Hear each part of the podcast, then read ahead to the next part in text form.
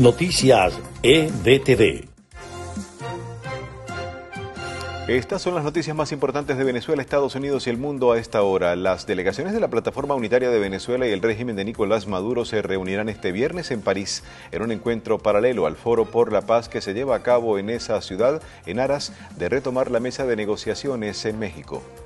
Según datos de la encuesta nacional de condiciones de vida, la pobreza extrema en Venezuela ronda el 53%. La crisis económica ubica al país como el de mayor desigualdad en América.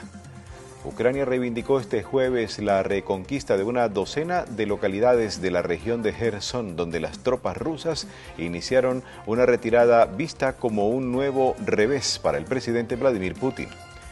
Millones de personas en París y Londres tuvieron que buscar alternativas para ir a trabajar o simplemente quedarse en casa este jueves debido a una huelga de los transportes públicos para reclamar alzas salariales en un contexto de alta inflación en toda Europa.